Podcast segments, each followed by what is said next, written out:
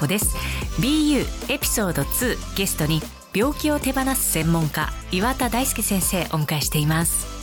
えー、前回パート1までのお話では過去の見方をニュートラルにできると今の選択肢が変わる今が変わるというお話でした。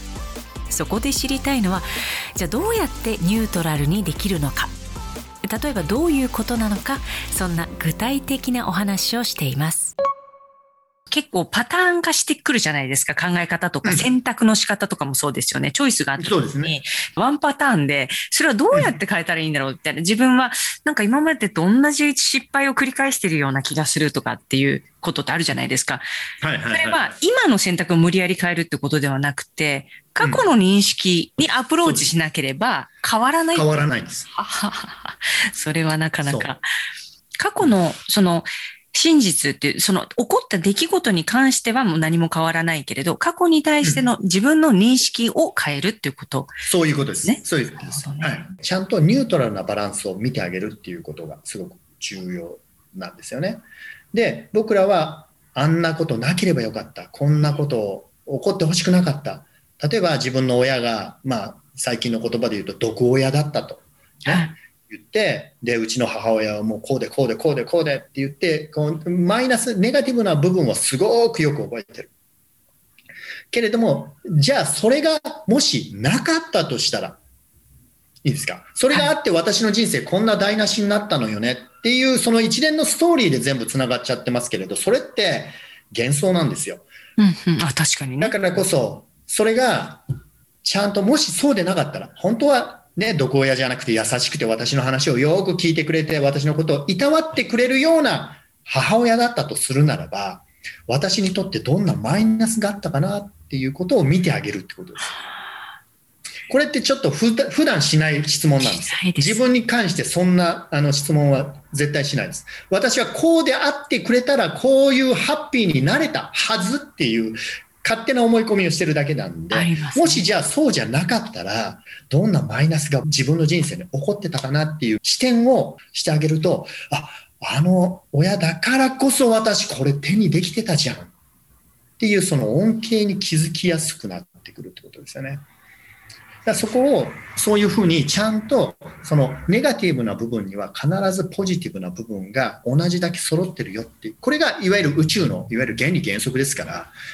自分が何かの感情を抱えている何かを握りしめているそういうものっていうものは結局偏ったものの見方が生み出しているだからこそそこをちゃんとバランスをとってあげる。ネガティブだけじゃなかったんだ。逆もあるんですよ。ポジティブだけでもダメだし。だからこそそこをちゃんとバランスをとってあげれれば僕らはその過去の蓄積したこういう重荷から解き放たれるよ。そうなった時に今の人生が大きく変わり始めますいうことですよね。なるほどね。うん、じゃあ、その、この、例えば、あの時こうしなければよかったのにとか、あの時なんでこんなこと言っちゃったんだろうとかあるじゃないですか。その、なんでこういう対応しちゃったんだろうと、あの時もう少しこういう対応してれば、今の環境が違ったのにみたいなことってありますよね。それ自体も、過去からの選択で無意識にやっちゃってることだから、変えられなかったってことですよね。今日のお話もそ。その時はね。その時でさえも、その、結局、その自分で例えばその時にと取る態度とか選択をする、この、この言い方だったりとか、何かこう自分で決めたはずなんだけど、きっとそれも過去からの蓄積の上で、無意識的にそういう行動をとっていたものであれば、要はその時でさえも変えるとか変えないとかっていうことはもうナンセンスだということ ですよね。その、その、その過去に起きた事態も、あれがなければっていうこと自体も、結局起きなかったはずだってことですよね、要はね。はい。無意識的に選んです。ただ、今の話の中だと、例えばそれが起こったポイントが、過去、じゃあ、えー、去年の、まあ、同じ日にそれが起こったと、あんなことしなければよかったっていうのが去年のちょうど1年前に起こったとしますよね。で、その行動自体は、その1年前よりも前にさまざまな経験をした記憶をベースに、にその1年前のこの、これが起こってるわけです。だけれど、今の自分から見てみれば、この1年前の自分を後悔してるわけですよ。そうですね。はい。うん。この行動自体も実はニュートラルなんですよ。あんなことしなければよかった、こんなことしなければよかったという、その過去を振り返ったときに、この行動自体も実はニュートラルだからこそ、そこをちゃんと見てあげる。じゃあもしこれがそうでなかったとするなら、ね、なかったとするならば、こんなプラスがあったはずなのには幻想なんですよね。そうですね。うん。だからこそ、あれがもしなかったら、今の自分にとってどんなマイナスがあったかな、もしくはその人にとってどんなマイナスがあったかなっていうことを見てあげると、今抱えている後悔や罪悪感から解放されるっていうことです。なるほどね。うん。脳トレです。脳トレ、確かにね。いや、本当そうなんですよ。あの、脳トレこそが、やっぱり、その、私もそのセルフヘルプってその事情っていう、自分でできることっていうのは、一、回やれば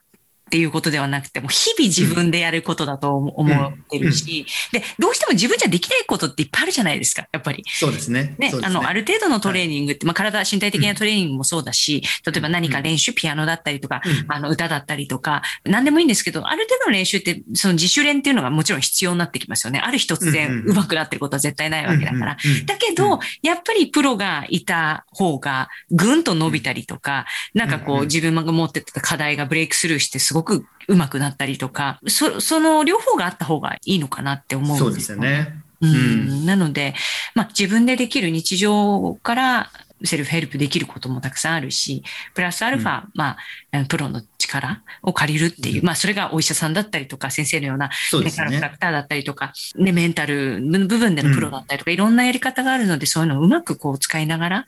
人生をこう生きていくっていうのがいいのかななんて思ったんですけど。その通りです。なるほどね。いややっぱり自分でできることって限られますよね。限られるし、我流になると、やっぱりあの、変な自分の癖もついてくるし。うん。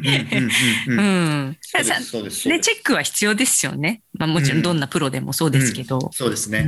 はい。ただ、その今日の教えてもらった新しい視点っていうのはもう本当ゼロ一だと思うんですよ。それがあるかないかでだいぶ違うと思うので、うん、自分の人生がね。はい。まあちっちゃい時とかね、若い時とかいいのかもしれないけど、やっぱりある程度年齢を重ねていくと、うん、経験とか体験が増えていって、それはやっぱりどうしてもネガティブなものに引っ張られたりとか、嫌な出来事っていうものがなんか蓄積されていくようなことって誰にでも起こると思うので、その辺の見方をね、ちょっと変えていくっていうこと？大事ですね。それって大きく自分を救うことができますよね。いや、本当そう思いますよ。でも、世の中ってね、こう、どうしてもポジティブ、ポジティブにとか、こんな生き方じゃダメなの、私じゃダメなのって言って、こう、どうしてもこう、否定的な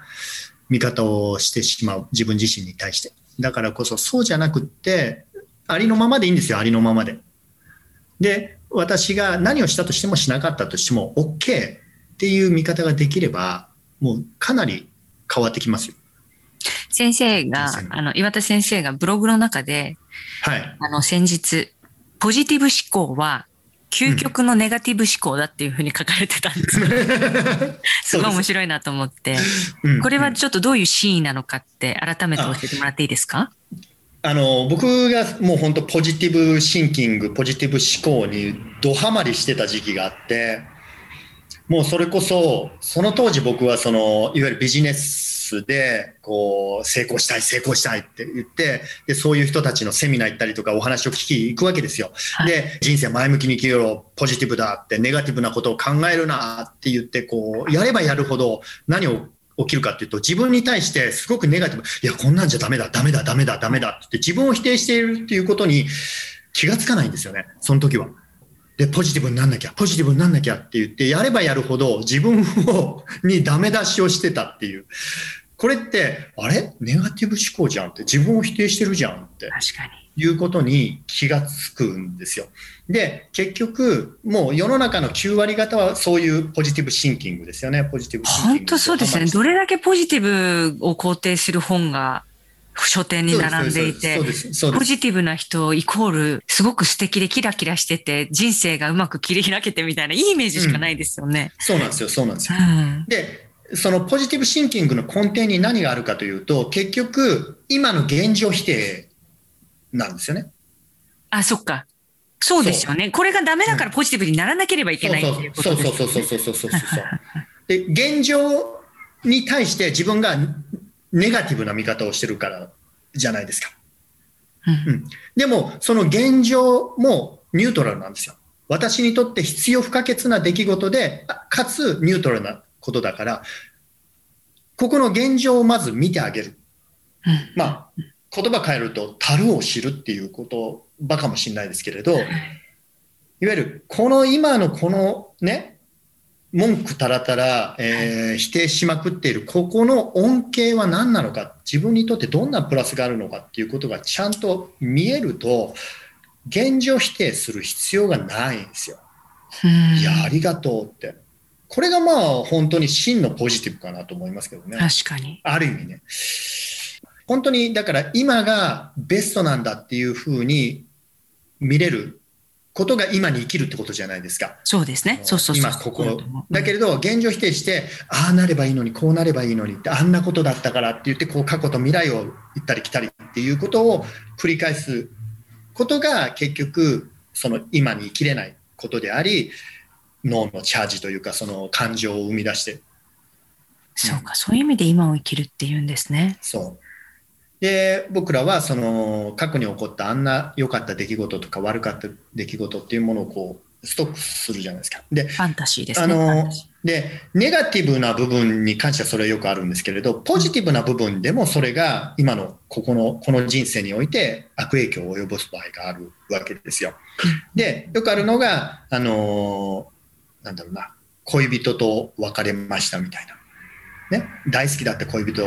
と別れましたって言って、今が苦しいですっていう人結構いるじゃないですか。それではいもしくは体調を崩しましたっていう方っていうのは、その過去のポジティブな記憶にしがみついてるんですよね。うん。うん、で、これってポジティブな記憶にしがみついてるっていうのはどういうことかというと、自分、さっきも言った通り、両方あるんですよ。ポジティブとネガティブは両方同じだけあるんだけれど、ポジティブな部分しか記憶として残してないからなんです。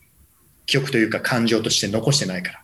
だからあの人のあんなところが良かった、こんなところが素晴らしかったっていう、そういうものを失ったということに対してぐーってなってるっていうことなんですよね。だからこそ僕らはそこをちゃんとニュートラルに見てあげる。そのポジティブ、例えば笑顔が素晴らしいとか、私のことをすごくいたわってくれたっうん。ていう、それ自体にもネガティブな部分がちゃんとあるよって。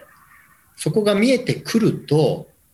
その握りしめる必要がないわけですよね。それは具体的に言うとどういうことなんですか？例えば、まあ失恋をした場合に、はい。じゃあ彼氏が彼女が良かったなと、あらうん愛して、愛してるって言ってくれたとか、まあはい優しく接してくれたとか、癒してくれたとか、うんそれが、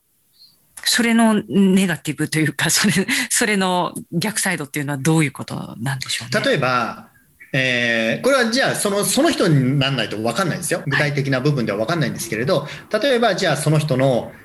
こう私のことをいたわってくれるのが良かったっていうのがすごくポジティブサイドとして記憶として残ってるとするならば、うん。じゃあそれがあったからこそどんなマイナスがあったっていうところを見ていくと例えばじゃあいたわってくれるから私あの人に夢中になっちゃっててなんかこう仕事がおろそかになってたとか友人関係を無限にしてもう私その人に夢中になってたとかあとはなんだろうなうんその人の分かんないですけれどその人の高い価値観にとってどのようなデメリットを生み出してたかっていうことがちゃんとあるはずなんですよ。あるはずなんですよ。で、それがあったからこそ、こんなことしなきゃいけなくなってたわ、そういえばっていうのを僕らは置いといて、プラスのことしか残してないからこそ、それが失われた時に喪失感っていうものを感じることになるわけですよね。確かに。だからそのすごいことしか残ってないですね。だからそこをちゃんとニュートラルなものを見に行くということですよね。真実を見に行く。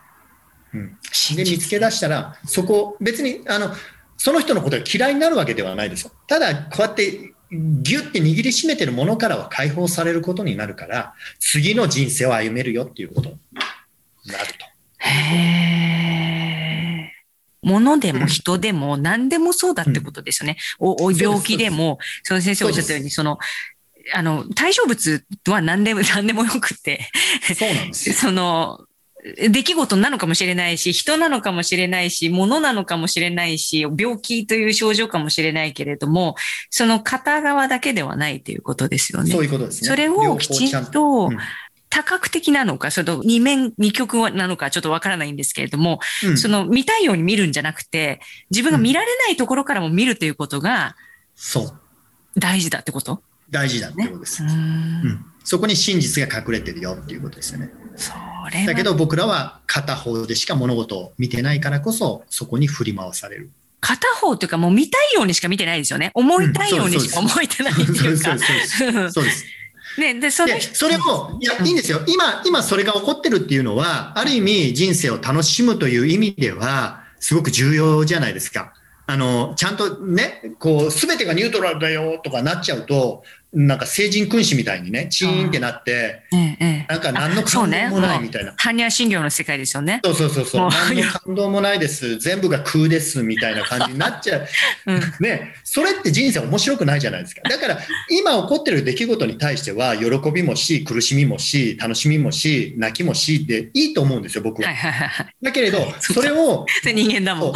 ん。そう。五章大事に、記憶としてあんなことされた、こんなことされたとか、あれが良かったわとかって言って、五章大事に感情として蓄えるのは、人生を振り回される一つの原因になるよっていうこと、ね、確かにそうですね。うん、うん毒親という言葉ありましたけれども、まあ、毒親まではいかなくたとしても、まあ、誰しもね自分の親がこうだったらよかったのにという思いはねあると思うんですよね。例えば一つの例としてうちの父親は僕がやりたいと思ったことをすぐ否定するという思いがあるとします。そしたらこう否定されたことで得られたプラス面は何だろうか？逆に常に肯定的で自分のやることなすこと全部サポートしてくれるそんな父親だった場合の